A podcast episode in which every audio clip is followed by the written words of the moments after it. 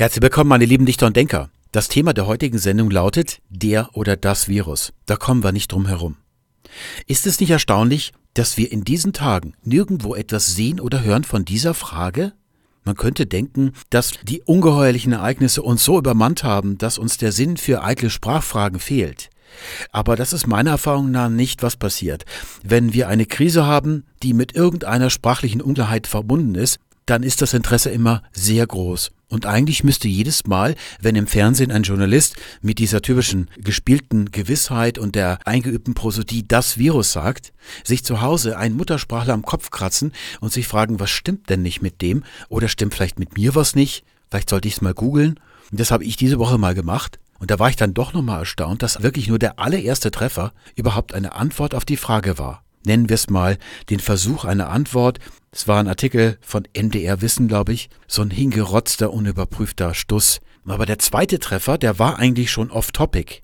Wir können also nicht genau sagen, ob sich Muttersprachler diese Frage dann nicht stellen, all die Zuschauer, die jetzt zu Hause sitzen.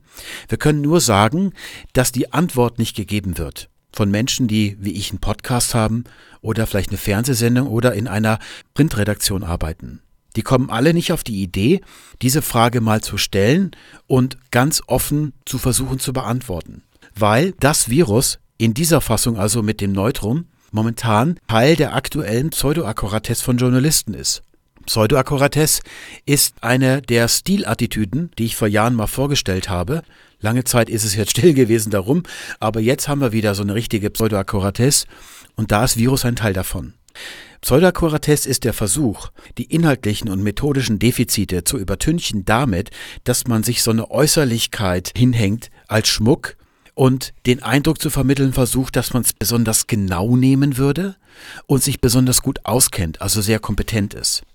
Vor ein paar Tagen, da blieb mein Blick bei Twitter an einem Tweet hängen, da schrieb jemand, er werde von nun an jeden blocken, der der Virus sagt.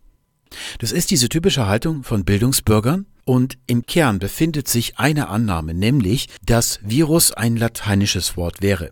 Ja, es ist aus dem Lateinischen geschöpft. Ob das unmittelbar der Fall war, das wissen wir nicht genau. Es ist in diesem Falle nicht wichtig, weil es im Gesamtzusammenhang der medizinischen Nomenklatur geschöpft ist. Sagen wir mal ja, es ist ein lateinisches Wort.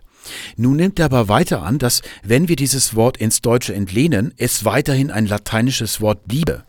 Das ist nicht der Fall.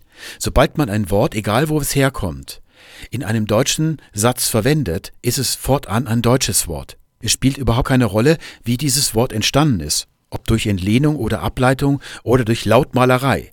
Wenn ich also wild irgendwelche Laute aneinander hänge und das in einen deutschen Satz einbaue, das geht auch. Jedenfalls nimmt er dann an, dass wir im Deutschen das Genus aus der Originalsprache beibehalten müssten. Und diese Annahme, die kennen wir zum Beispiel von der oder das Block aus dem Englischen. Hatten wir mal vor Jahren und auch im BL-Buch kommt es als Kapitelüberschrift vor. Dahinter steckt die Annahme, dass es im Englischen, obwohl es dort ja eigentlich gar kein Genus gibt, das Wort Block dort Neutrum wäre.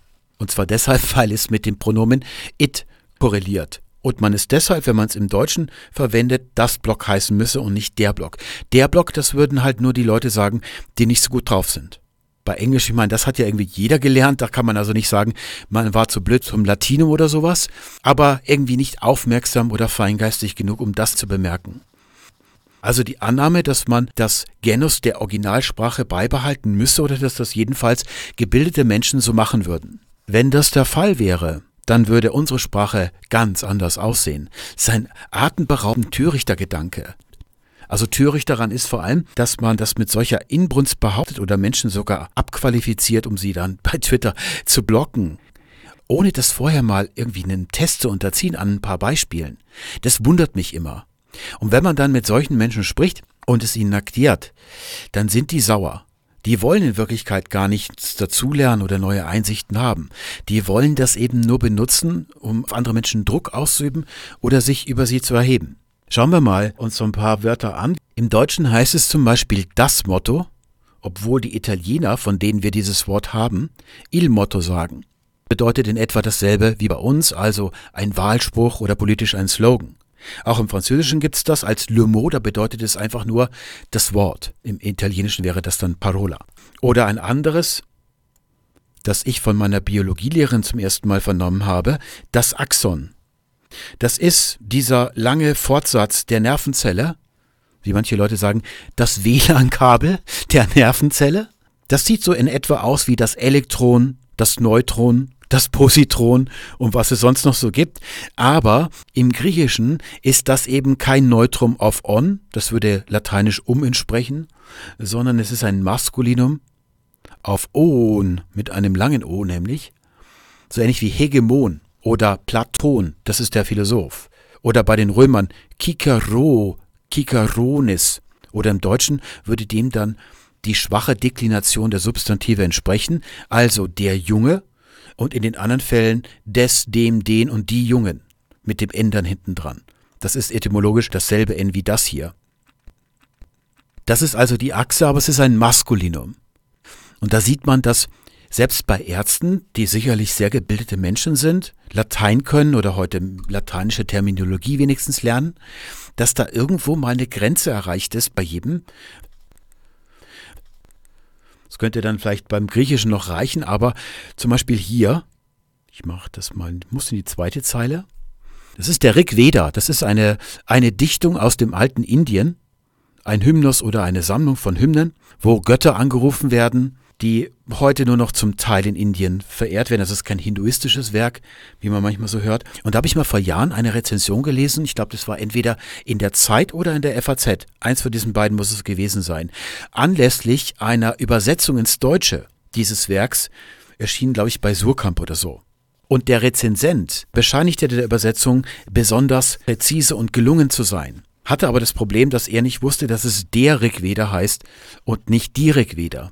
Das Problem ist nämlich, dass dieses S, das ist das Nominativ S, naja, da kommen, haben wir jetzt noch kein Wort für, weil hier ist, es, hier ist es eben nicht dieses S. Das wird im Indischen schon im normalen Satz zumindest verhaucht, zu so einem H-Laut. Und der wird, wenn es ins Wörterbuch eingetragen wird und dann ins Deutsche entlehnt wird, nicht mehr geschrieben, sodass es einfach nur Rigveda heißt.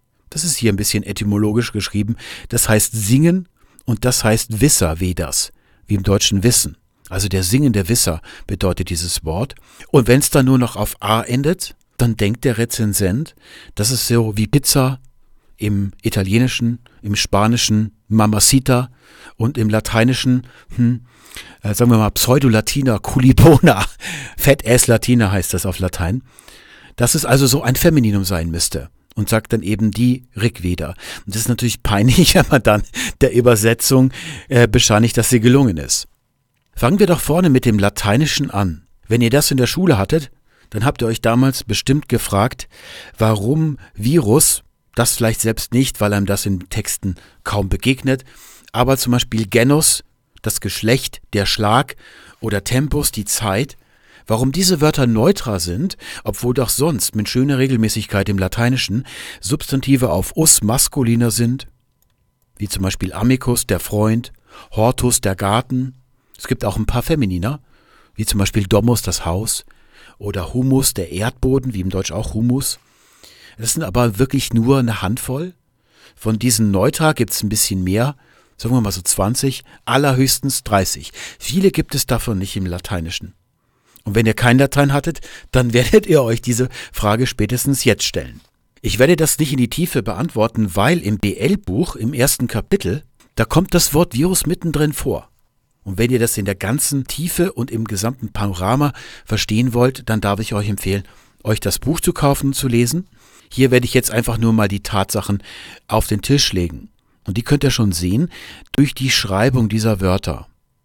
Bei Amicus ist es so, dass das hier vorne, dieses Amic, das ist die Wurzel. Dieses U ist einfach nur ein Vokal, den man mal in spätur-indogermanischer Zeit reingetan hat. Das ist eine reine Sprechmode. Der hatte keine Funktion. Das ist also kein Suffix oder so. Der wurde einfach dahingestellt. Deswegen nennt man den Themavokal. Macht man auch bei den Verben. Und hinten dran das S da, das ist die Subjektendung, der Nominativ. Eine solche Endung hat Virus nicht, das ist endungslos und das stellt man in der Sprachwissenschaft durch so eine Null dar. Nichts ist auch eine Endung. Und das Us davor, das ist ein Suffix, mit dem dieses Wort von einem anderen Wort, einer urindogermanischen Wurzel, die fließen bedeutet hat, abgeleitet ist. Virus ist das, was fließt. Das ist die Bedeutung. sowie im griechischen Pathos, das ist, was man leidet. Da steckt eine Verbal vom Pathein Leiden drin. Das nennt man ein Nomen Rei Actai, ein Wort, das die Vollendung der Sache bezeichnet. Es gibt noch weitere, das Epos zum Beispiel. Epos ist wörtlich das, was gesagt wird. Da könnt ihr schon daran erkennen, dass dieses Wort etwas Abstraktes bezeichnet, eine Abstraktion nämlich. Und nur in wenigen Fällen, wie hier, wo dann das, was gesagt wird, ein Stück Literatur ist und wenn man da mehrere Dinge davon schreibt, dann hat man mehrere von diesen Epossen, wenn ich das so sagen darf. Und da haben wir dann den Plural Epen. Aber normalerweise ist das gar nicht üblich, wie zum Beispiel beim Ethos. Da haben wir normalerweise also keine Plurale, wie das auch, um ins Lateinische zurückzukehren, beim Opus der Fall ist. Das Werk, das hat im Deutschen jedenfalls kein Plural. Hier ist also das S Teil des Stammes. Man sagt also S-Stamm oder stammhaftes S. Und diese Bildungen sind parallel zu den normalen Neutra, die Bildungen auf das Suffix M zu sehen. Im Buch ist das ausführlich erklärt. Das sind dann also Wörter wie Jugum, das Joch. Das ist die Ableitung von der Wurzel joik im Urnergermanischen verbinden. Wenn ich da also das M dranhänge, dann habe ich ein Substantiv, das das Ergebnis des Verbindens bezeichnet, das Verbundene das, was verbunden ist. Jugum dann das Joch im Deutschen. Und das ist dann die Bedeutung auch im Lateinischen. Das, was fließt. Wenn man ins Wörterbuch schaut, findet man dort natürlich so diese Dartpfeil-Methode. Man versucht, auf eine Scheibe mit Dartpfeilen zu schießen, in der Hoffnung, dass man das Bullseye in der Mitte trifft. Und am Ende hat man eben die Pfeile drumherum, aber keiner hat getroffen richtig. Da findet man also dann im Wörterbuch Wörter wie Schleim, Ausfluss, Eiter, wenn das eben der Ausfluss aus einer Wunde ist, oder gar Gift. Denn Virus wird gebraucht für das, was fließt, wenn es eine gewisse Wirksamkeit hat. Ich habe euch hier ein Beispiel rausgesucht. Von Ovid natürlich, der ist immer gut für ein Beispiel, weil er so viele tolle Geschichten auf Lager hat. Aus den Amodes, das sind die Liebesbriefe, ein Werk seiner Jugend. Und da lernen wir jetzt eine Dame selbstverständlich kennen, wie soll es auch anders sein, bei Ovid und die heißt Dipsas. Das ist nur ein Spitzname. Denn eigentlich ist Dipsas die Bezeichnung für eine Schlange, deren Biss einen besonders durstig macht und deswegen hat man der Dipsas diesen Spitznamen gegeben. Die trinkt nämlich selber gern ein und ist außerdem nicht mehr so taufrisch. Deswegen nennt Ovizi Annus, das fiel mir vorher nicht ein, wäre ein weiteres Wort auf Us, das im lateinischen Femininum ist. Das ist eine alte Frau, eine Frau, die nicht mehr in den besten Jahren ist. Fangen wir mal an. Es gibt nämlich, und jetzt unterbricht sich Ovid und sagt, wer auch immer eine Kupplerin kennenlernen möchte, der höre jetzt zu. Jetzt fängt er nochmal nur an. Es gibt nämlich eine nicht mehr taufrische Dame namens Dipsas. Ex re nomen habet, aus der Sache hat sie ihren Namen, weil sie nämlich selber gerne einhebt. Und das sieht dann so aus, illa non videt sobria, Sie sieht nicht nüchtern, und zwar parentem nigri memnonis, den Älter im Singular des schwarzen Memnons. Das ist eine mythische Gestalt, dessen Zweck darin besteht, der Sohn von Aurora der Morgenröte zu sein, griechisch Ios die selber ihre Existenz allein, sagen wir mal, darin nur findet, Dichtern wie Ovid als Metapher zu dienen, wenn einfach bloß mal die Sonne aufgeht, wenn es morgen wird, wenn es tagt. Also, sie sieht nicht nüchtern die Mutter des schwarzen Memnons, das wird also immer so verkorkst dargestellt über diese Aurora-Metapher, und zwar in roseis equis, in ihrem rosa Gespann. Pferdegespann ist damit gemeint. Da kommt also die Aurora, die Morgenröte, von Osten über den Horizont geritten, da wird's da rosa am Horizont und es tagt dann. Das ist damit gemeint. Und da ist diese Dipsas immer noch wach, aber nie nüchtern, weil sie so gerne einen hebt. Das ist die eine Eigenschaft und die andere, die kommt jetzt. Sie kennt die magischen Künste und die ayayischen Gesänge oder Lieder. Aya oder Ayaya, das ist eine Insel. Man überlegt, ob das Kolchis gewesen sein könnte. Ist aber egal. Diese Insel ist verbunden mit der Zauberin Kirke. Die kennt ihr, oder? Das sind dann also die Gesänge der Kirke, der Zirze, Zaubersprüche. Die kennt diese Dipsas. Und mit ihrer Kunst, Arte, recurvat biegt sie zurück, und zwar liquidas aquas. Das in der lateinischen Dichtung Wörter, die eigentlich zusammengehören, grammatikalisch und syntaktisch, möglichst weit voneinander entfernt sind, als hätte jemand wild mit einer Schrotflinte rumgeballert, naja, das ist eben eine besondere Liebe der lateinischen Dichter. Also, und sie kann also mit ihrer Kunst zurückbiegen, fließende Gewässer, wie zum Beispiel ein Fluss, vielleicht auch, dass es an Wein aus einem Weinfass rausspritzt oder so, und zwar zurückbiegen in Capo zu ihrem Kopf, gemeint ist mit Kopf die Quelle. Wenn da also so ein Fluss arglos angeflossen kommt, dann steht da die Dipsas und kann mit ihrer Kunst den Fluss dazu bringen, kehrt zu machen und zur Quelle zurückzukehren. Das ist die absolute höchste Güte von Magie in der Antike. Wie wir zum Beispiel sehen bei Moses, der das Meer teilen kann. Die Kontrolle über die Flüssigkeiten, über das Meer, über das Wasser. Und Moses hat es selbstverständlich, wie alles, was im Alten Testament steht, gemobst aus dem alten Ägypten. Und der älteste Beleg ist eigentlich Papyrus Vestka. Das ist die Erzählung von König Cheops. Das ist der mit der Riesenpyramide. Der hatte an einem Tag mal frei und hat mit den Damen des Palastes eine Bootspartie in dem See gemacht vom Palast. Und da fällt einer von diesen Hofdamen, das waren so It-Girls wie Paris Hilton, ein Amulett ins Wasser dann krakeelt die rum, ist ganz aus dem Häuschen und dann ruft Cheops den Zauberer Jedi. Ist der beste Zauberer der Welt. Der kommt und kann mit seiner Zauberkraft das Wasser umklappen, sodass man trockenen Fußes das Amulett vom Grund bergen kann und dann klappt er das wieder zurück. Das ist so eine Sache, die man drauf haben muss, wenn man die Champions League in der Antike generell. Eine andere ist, dass man Gänsen, denen man den Kopf abgeschlagen hat, den Kopf wieder dran zaubern kann. Das kann der Jedi nämlich auch. Nun ja, das ist also ein Aspekt ihrer Zauberkunst. Und dann geht's weiter. Skit bene quid gramen valeat. Sie weiß gut, wie das Kraut wirkt. Und dann noch, wie concita licia torto rombo, wie die bewegten Fäden der gedrehten Scheibe wirken. Das ist nicht sowas wie Flaschendrehen, auch nicht Gebetsmühlen in Tibet, sondern man stellt sich eine Scheibe vor und da sind an der Kante außen so Fäden festgemacht. Und die drehte man so. Das hat eine magische Wirkung gehabt. Das weiß sie also auch. Und dann zu guter Letzt, sie weiß außerdem, wie das, was fließt, wirkt. Und zwar aus einem weiblichen Pferd, einer Stute. Und diese Stute, die muss verliebt sein. Oder wie man auf Deutsch sagen würde, rossig. So beim Hund läufig sagt man beim Pferd, glaube ich, rossig, oder? Also der Ausfluss einer rossigen Stute. Da dürfen wir annehmen, dass es das ist, was aus der Mumu von dieser Stute rauskommt. Wozu das gut ist, das wissen wir nicht.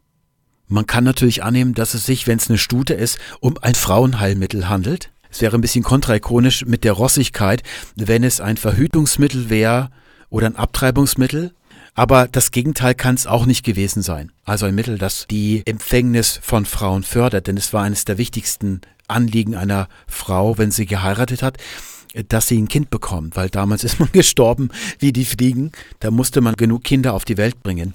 Wenn man die Sache mit den Blümchen und den Bienchen nicht kennt, dann ist das Einzige, was man an Kausalität feststellen kann für eine Schwangerschaft, dass Sperma geflossen ist. Man nahm an, dass der Wandel von einem Mädchen, das keine Kinder bekommen kann, zu einer gebärfähigen Frau der erste Kontakt mit Sperma gewesen ist. Deswegen hat man sich das so vorgestellt, dass junge Mädchen kultisch, also nur fantasymäßig, von Herakles vergewaltigt werden und dadurch fruchtbar werden und nicht mehr Jungfrau sind und dann in die Ehe gehen als Frau, die dann schon fruchtbar ist sodass man auch in der Antike die Jungfräulichkeit nicht kannte, geschweige denn, dass man sie geschätzt hätte. Man wusste auch nicht, was Jungfernhäutchen sind. Dieser Schmodder, der kommt alles aus der Levante dann mit dem Christentum erst zu uns. Das ist auch der Grund, warum es keine Frauengötter in monotheistischen Religionen gibt. Wenn da nur noch ein Gott übrig bleibt, dann muss das der Dios Spermatikos sein, der samenspendende Gott. Oder wie die Ägypter gesagt haben, der Kamutev, der Stier seiner eigenen Mutter der den Gang der Welt, die Neuentstehung der Welt überhaupt das möglich macht. Wir springen mit dieser Bedeutung, nämlich dem, was fließt und irgendeine Wirkung hat, ins Jahr 1873. Das ist das Jahr unmittelbar vor der Entdeckung der Viren, wie wir sie heute kennen. Und so sieht das dann aus, was wir hier in dieser Zeitschrift finden. Die Verfasser stellten Versuche an, konstitutionell syphilitischen an mittels Inokulation von syphilitischen Eiter und stellten sich dabei die Aufgabe zu prüfen, wie lange das syphilitische Virus seine ansteckende Kraft behält und so weiter. Man hat also einen Patienten, der an Syphilis erkrankt ist, dem entnimmt man eine Flüssigkeit, so ein bisschen sowas wie Serum und verabreicht die einem anderen Menschen und wenn der dann auch an Syphilis erkrankt, hat man nachgewiesen, dass das das Virus ist. Das ist diese Flüssigkeit, die diese Krankheit auslöst. Und jetzt in den kommenden ein, zwei Jahren kommt einer auf die Idee, das mal durch einen Filter durchzudrücken, einen der Bakterien rausfiltern kann. So fein ist dieser Filter. Und man stellte fest, dass die Flüssigkeit danach immer noch in der Lage ist, diese Krankheit auszulösen. Und dann wusste man, dass es sich um etwas handeln musste, was kleiner ist als Bakterien. Viel, viel kleiner nämlich. So ist man darauf gekommen. Die Fachsprache der Medizin unterscheidet sich von anderen Fachsprachen darin, also wie zum Beispiel die Fachsprache der Jäger, der Schreiner oder auch der Philosophen in früheren Jahrhunderten, die haben auch griechische oder lateinische Wörter ins Deutsche gehieft als Fachausdrücke, aber eben nur in Einzelfällen. Auch wenn es viel waren, waren das immer nur Einzelfälle. Wohingegen die Medizin en gros schöpft. Und das geht so weit, dass man dort sogar Adjektiv-Attribute aller Latinois verwendet. Gluteus maximus, Aorta thoracica, es geht sogar im Plural, Arteriae renales, also für die, falls jemand Arzt ist, im Lateinischen ist dieses es im Plural, das es lang, oder Neutrum haben wir das Os ilium. Os mit kurzem O ist der Knochen, ist hier gemeint. Das Os mit langem O, das ist der Mund. Wie zum Beispiel eben Virus est in Ore. Also das Wort Virus ist in aller Munde. Da fügt sich natürlich gut ein, wenn ein Arzt das Virus sagt, weil alle Substantive grundsätzlich das lateinische Genus haben und nicht das deutsche, damit die hier noch konkurrieren können.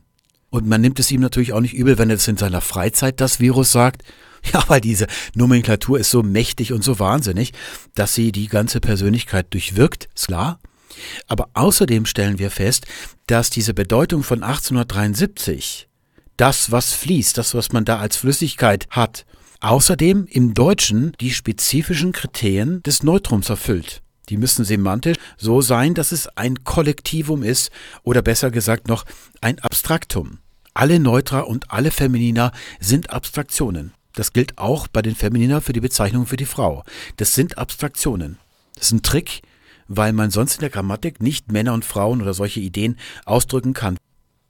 Die Frage ist nun, wie präsent diese Bedeutung einer krankheitserregenden Substanz, die so zusammengehört als Flüssigkeit. Ich darf daran erinnern, das habe ich vorhin vergessen zu sagen, dass diese S-Wörter wie Virus im Lateinischen oder Pathos im Griechischen, dass es das ja auch im Deutschen gibt. Das wären so Wörter wie das Huhn die Hühner, das Lamm die Lämmer, das Rind die Rinder.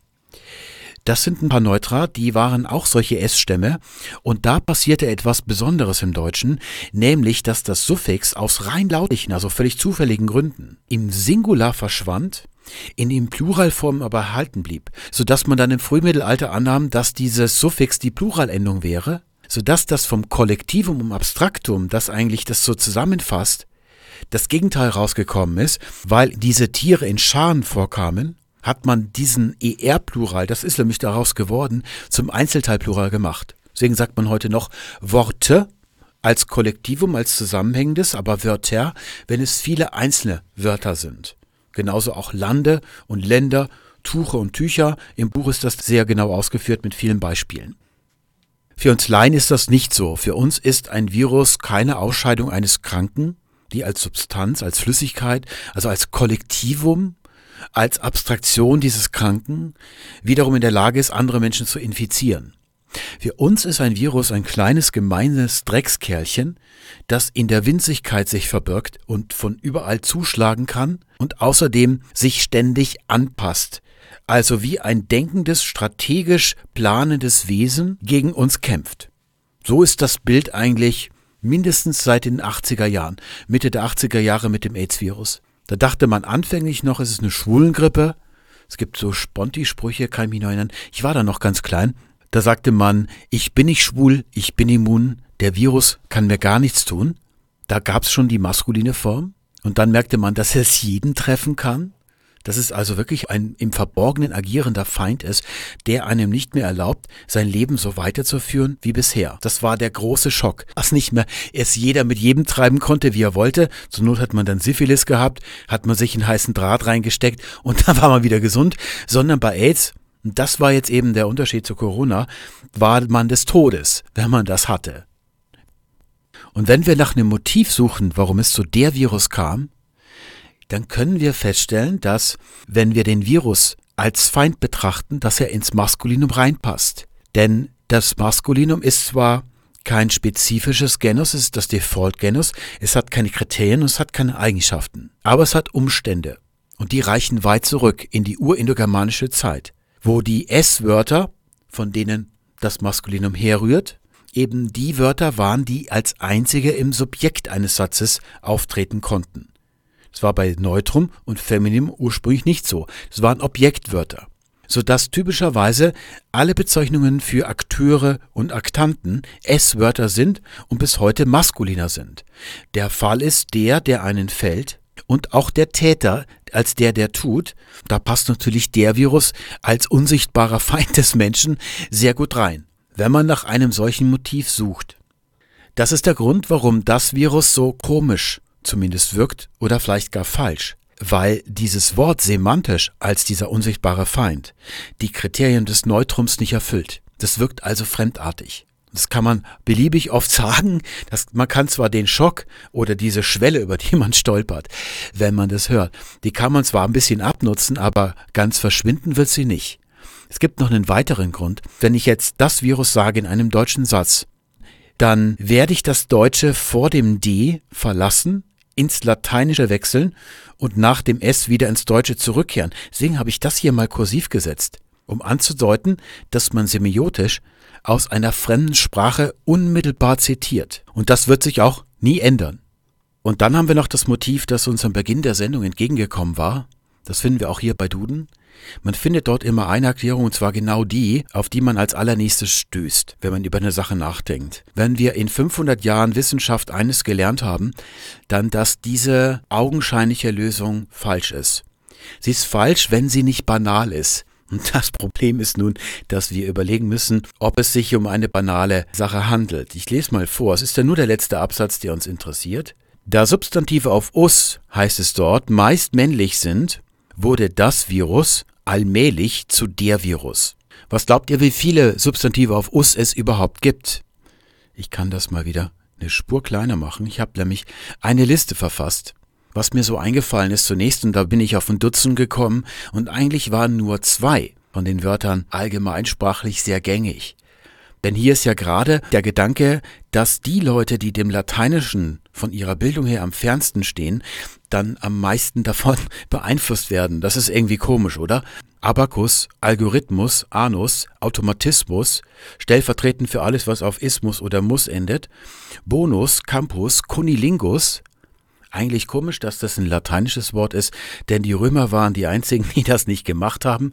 Die haben gedacht, dass man sich da mit dem Virus infiziert. Ductus, Exitus, Fötus, Fundus, Globus, Habitus, Humus.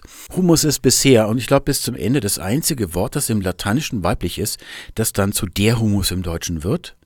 Cactus, Casus, Klerus, Coitus, Cubus, Cursus, Lapsus, Logarithmus, Locus, das muss natürlich nicht die gleiche Bedeutung haben wie im Deutschen dieses Wort. Ja, also Locus ist die Toilette. Modus, Moschus, Nimbus, Numerus, der Passus, Phallus, Primus, Radius, Rhythmus, Ritus, Sinus, Speculatius. Das gibt's nicht im Lateinischen, das ist rheinländischer Humor. Das muss also auch nicht sein, dass das Wort irgendwoher tatsächlich entlehnt ist. Status, Terminus, Tonus, Torus, Turnus, Typus, Uranus, Usus, Zensus, Circus, Zyklus und Zynismus. Diese Menge an Wörtern reicht durchaus aus, um ein Schema nachzuweisen. Das würde man erwarten, wenn man in der historischen Sprachwissenschaft in einer Veröffentlichung eine solche Behauptung hier liest. Da muss ich als Autor an anderen Beispielen ein Schema etablieren, das unzweifelhaft ist und das kann ich dann anwenden auf dieses Wort, das ich untersuchen möchte. Allerdings reicht dieses Schema nur für die erste Hälfte der Aussage, da alle Nee, da Substantive auf us meist männlich sind, heißt es da. Ja, das sind die alle, die sind alle maskuliner. Allerdings ist, soweit ich das erkennen kann, nur ein einziges davon ursprünglich im Lateinischen kein Maskulinum gewesen. Da kann man natürlich auch auf dem Schlauch stehen, aber ich denke, es ist nur humus. Das ist im Lateinischen ein Femininum gewesen. Und das reicht nicht aus, um Analogie nachzuweisen. Oder machen wir es mal so. Was heißt denn meist männlich sind? Wie viele Wörter gibt es denn, die nicht maskuliner sind? Und warum sind die das nicht? Das ist die Frage. Wenn ich so eine Analogie habe, wie man das in der Sprachwissenschaft nennt, also wenn ich eine große Gruppe von Wörtern habe, die alle auf us enden und maskuliner sind und ich habe dann eins dabei, das ist feminin, dann wird das maskulin. Da wird also gerade gemacht, was nicht gerade war. Das nennt man Analogie und ist ein ganz wichtiger Mechanismus in der Sprachentwicklung. Ein Beispiel für eine Analogie wäre das Wort Porticus. Hier mal die lateinische Fassung noch. Da ist nämlich dieses Wort ein Femininum und die Frage lautet warum? Denn es handelt sich um eine Ableitung. Eine bestimmte Art von Ableitung, die maskulin sein soll. Wir haben sowas im Deutschen auch, zum Beispiel Aufwand von aufwendig abgeleitet. Nur wir nehmen was weg, das nennt man Rückbildung, und die Römer müssen was dazu tun, das ist dieses U-Suffix, das ist U-Deklination. Und abgeleitet ist das von Portus, dem Durchgang oder der Durchfahrt, wie im Deutschen die Furt. Meistens hat es die Bedeutung von Hafen im Lateinischen und von dem rührt es her. Eigentlich müsste es mit dieser Ableitung ein Maskulinum sein, wie viele andere von diesen U-Abstrakter sonst auch eben immer sind wie der Kontrapunktus, der Advent, der Adventus und so weiter. Und tatsächlich finden wir das maskuline Genus auch in Inschriften, also in älteren. Das muss also irgendwann weiblich geworden sein. Und da nimmt man an, dass es vielleicht die Weiblichkeit von Domus bekommen hätte, weil es nämlich ein Gebäude bezeichnet. Domus ist ein weibliches Substantiv im Lateinischen. Da wird im Dreisatz ein Merkmal von hier nach dort übertragen, weil diese beiden Wörter noch in einem anderen Merkmal übereinstimmen. Das ist aber auch nur eine Annahme, die man nicht mit einem Schema untermauern kann. Und auch zudem nicht erklärt, wo dieses IC daherkommt, dieses Suffix, das wir noch davor haben. Da hätte ich spontan eher daran gedacht, dass es sowas wie dieses hier ist. Die Anführer der Stoa, Heitestoikes Hegemones. Und da haben wir dieses Ik drin. Und das bedeutet, das ist der Witz an der Sache, das bedeutet das Gleiche. Die Stoa bei den Griechen, das ist auch so eine Säulenhalle. Also ein Durchgang, der überdacht ist und das Dach wird von Säulen getragen. Haben wir eine bekannte Portikus in Deutschland? Das Lincoln Memorial in Washington, das kennt ihr. Das ist dieses offene Gebäude, wo der da so in Stein drin sitzt. Und die Frage, was das soll, ist bei dem einfach zu beantworten. Man möchte die Antike nachahmen, sodass sich die Frage gibt, warum haben die Leute in der Antike das gemacht?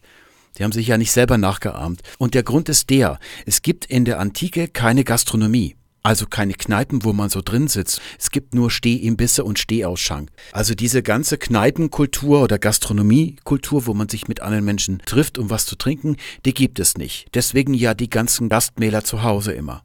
Das heißt also, dass wir tagsüber, wenn wir da in Rom unterwegs sind, dass wir irgendwie mal einen Ort brauchen, um uns auszuruhen oder zu unterhalten, uns mit anderen zu treffen und dann in Ruhe ein Gespräch zu führen. Und dafür waren diese Portikusse da.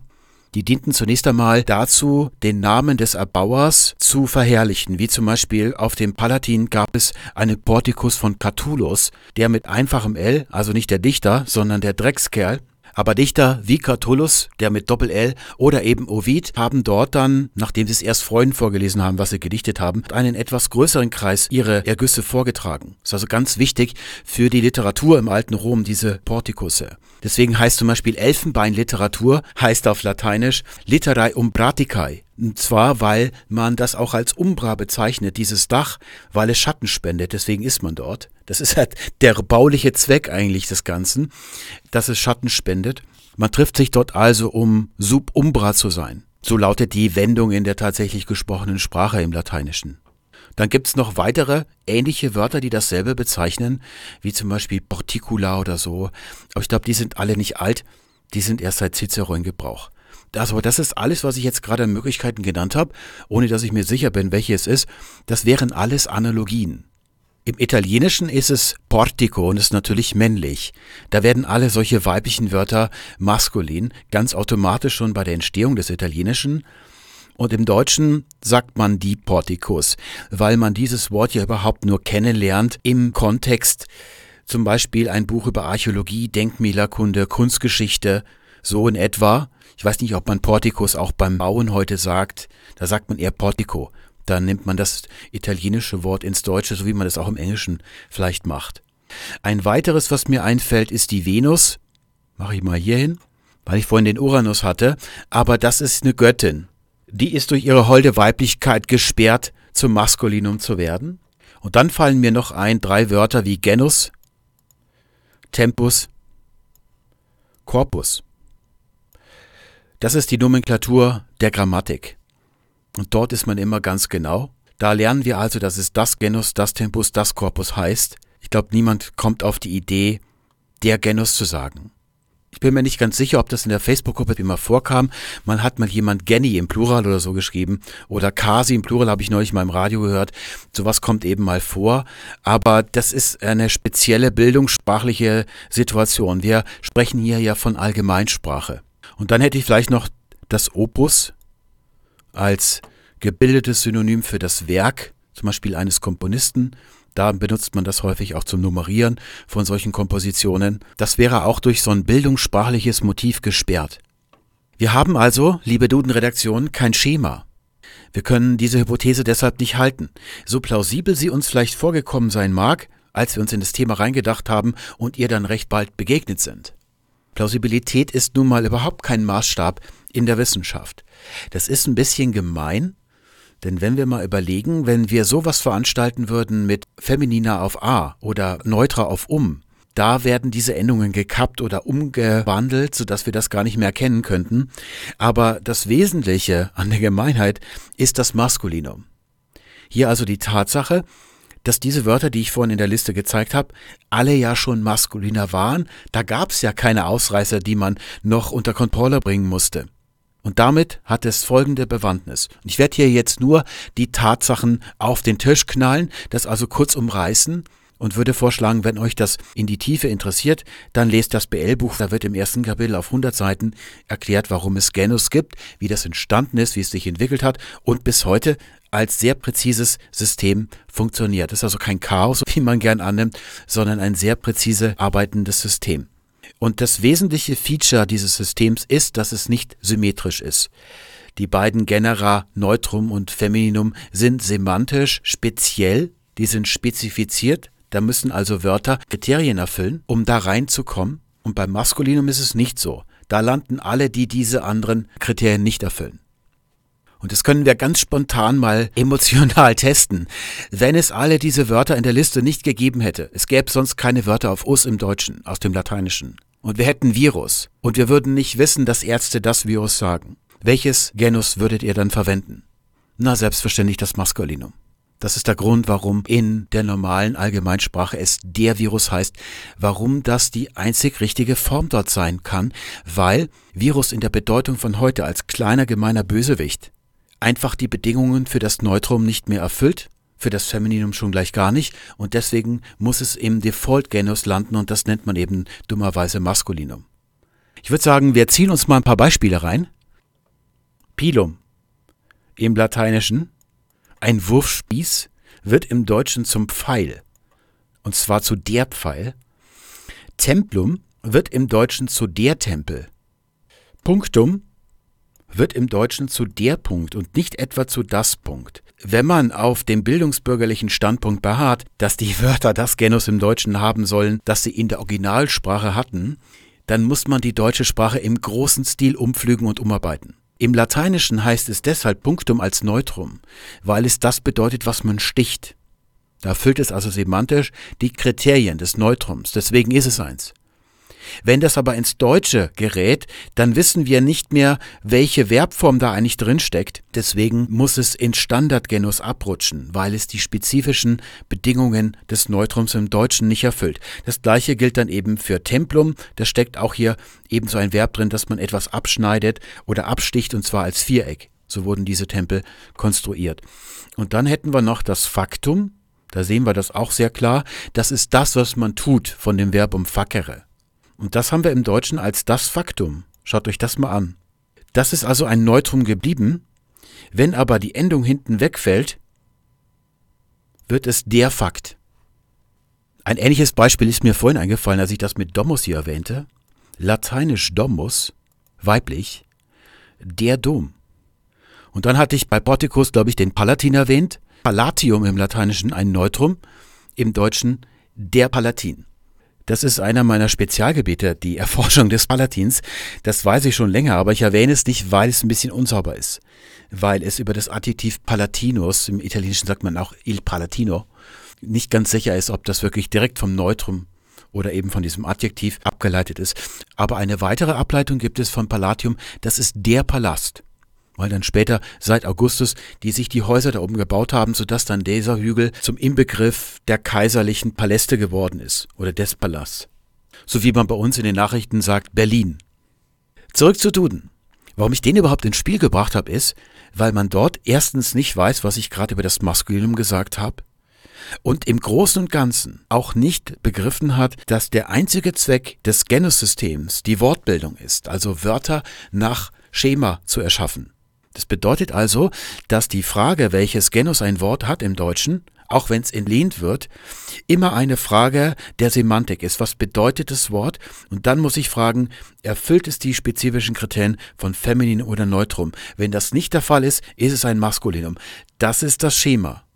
Das können wir nicht nur mit so alten Krimpel wie Pilum, Pfeil und so weiter, das ist ja schon ganz lange im Deutschen, beweisen, sondern eben auch mit dem modernen Englischen und den ganz vielen Entlehnungen, die wir aus dieser Sprache bekommen. Im Buch habe ich zum Beispiel die Fachsprache der Pokerspieler oder der Werbeleute aufgeführt, die ja im großen Stil aus dem Englischen schöpfen.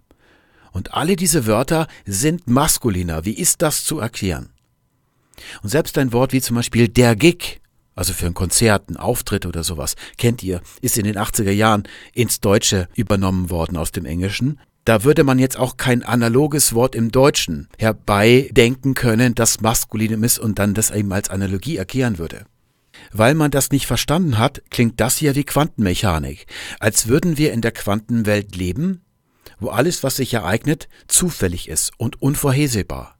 So klingt das hier. Wir haben eine Analogie in diesem Falle, aber bei anderen Wörtern, wo auch die eine Eigenschaft erfüllt ist, die sind nicht männlich.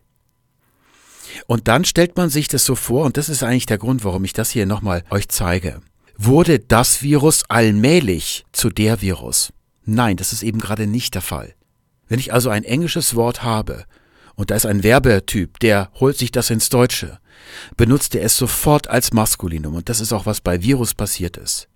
Falls ihr glaubt, dass man das bei Duden erforscht hätte, dann habt ihr euch geirrt. Nun können wir ja in das Korpus von Duden nicht reinschauen, das ist also wie eine Datenbank. Stellt euch das wie eine Datenbank vor oder so ein großes Körbchen, so wie zum Einkaufen, wie das Warenkörbchen in der Volkswirtschaft, wo man gewisse Dinge reintut. Daraus kann man dann zum Beispiel das Durchschnittseinkommen berechnen.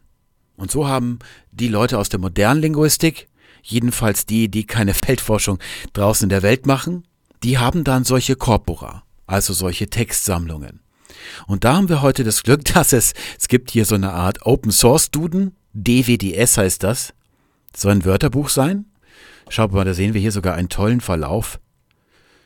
Wie häufig das Wort Virus im Deutschen ist mit Jahreszahlen. Und die Frage ist, woher wissen die das? Woher haben die diese Daten? Die haben sie aus Referenzkorpora, die werden hier auch dokumentiert, welche die da verwenden. Da gibt es ein deutsches Textarchiv, DWDS Kernkorpus. Das ist also das 20. Jahrhundert hier. Ich habe hier schon mal, naja, das ist habe ich mittlerweile rausgefunden, wie man das da eingibt. Wir suchen nach der Phrase der Virus und das Ad-Zeichen legt fest, dass es genau diese sein müssen. Und jetzt schaut mal, was uns das DWDS-Kernkorpus äh, präsentiert. Einen Artikel aus der Kölnischen Volkszeitung und dem Handelsblatt aus dem Jahre 1940. Halleluja! Nun gibt es ja in der modernen Sprachwissenschaft eigentlich diesen Primat der gesprochenen Sprache. Das ist es, was Sprache ist und nicht das, was geschrieben und redigiert und korrigiert wird. Wie sieht's denn da aus mit der gesprochenen Sprache? Gut, dass ihr fragt. Es gibt ein Dortmunder Chatkorpus. Und ich glaube, da haben sich ein paar Leute aus Dortmund viel Mühe gegeben, irgendwelche Texte aus Chats zusammen zu kopieren und zu so einem Korpus zu machen. Da muss ich euch leider sagen, die Mühe war umsonst. Wenn ich mich einen halben Tag hinsetze, dann mache ich ein Python-Skript auf dem Server, das innerhalb von einer Woche einen eine Million mal so großen und viel besser gefiltert und sortierten Korpus von tatsächlicher echter Sprache im Internet uns präsentiert. Was ihr bei Facebook mal so reinschreibt, das ist natürlich auch gesprochene Sprache. Also das ist jetzt nicht gerade redigiert. Aber Sie haben auch hier unter Spezialfälle einen Korpus der gesprochenen Sprache. Und die Funde für diesen Suchbegriff hier, für der Virus, sind auch nur zwei. Einmal haben wir einen Artikel aus dem Spiegel von 1992. Ist das wirklich? Ja, ich glaube, ich habe alles richtig gemacht, oder? Kann sein, dass ich hier das nicht ganz verstanden habe. Und dann haben wir hier wieder den Spiegel aus dem Jahre 1990. Und das ist aber schon das Virus. Genau, da habe ich nach das Virus gesucht als Vergleich.